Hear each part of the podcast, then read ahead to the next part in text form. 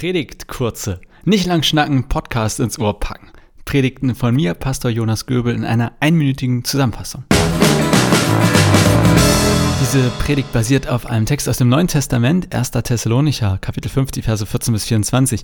Und ich erkläre erst den historischen Hintergrund des Briefes, also ordne das ein bisschen ein und erkläre auch das Problem, mit dem die Gemeinde damals konfrontiert war. Die haben nämlich die Wiederkunft von Jesus erwartet, aber einige Mitglieder der Gemeinde waren jetzt schon gestorben und das hat sie irritiert. Und Paulus, der hat den Brief geschrieben und antwortet darauf, dass die Verstorbenen auferweckt werden und zusammen mit den Lebenden Jesus begegnen werden. Und Paulus betont, dass niemand den genauen Zeitpunkt der Wiederkunft von Jesus kennt, dass wir deshalb jederzeit bereit sein sollten.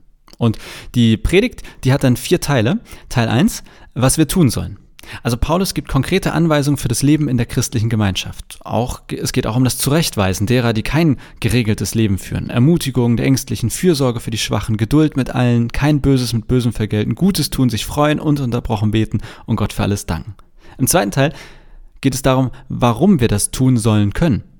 Und ich versuche zu erklären, dass es um die Freiheit eines Christenmenschen geht. Das hat Martin Luther mal gesagt, bzw. geschrieben. Und ich betone, dass Jesus uns von der Abhängigkeit befreit hat, etwas tun zu müssen.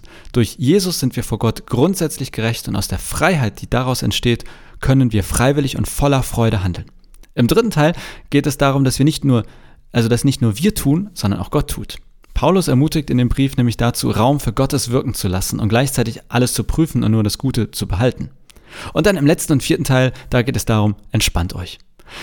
Gott hilft uns bei allem, wir müssen uns keinen Druck machen. Gott ist bei uns und wir müssen nicht über unsere Kräfte gehen.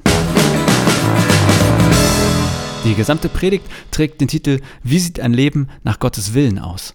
Du findest sie in meinem Predigt-Podcast einfach nach Predigten Jonas Göbel suchen.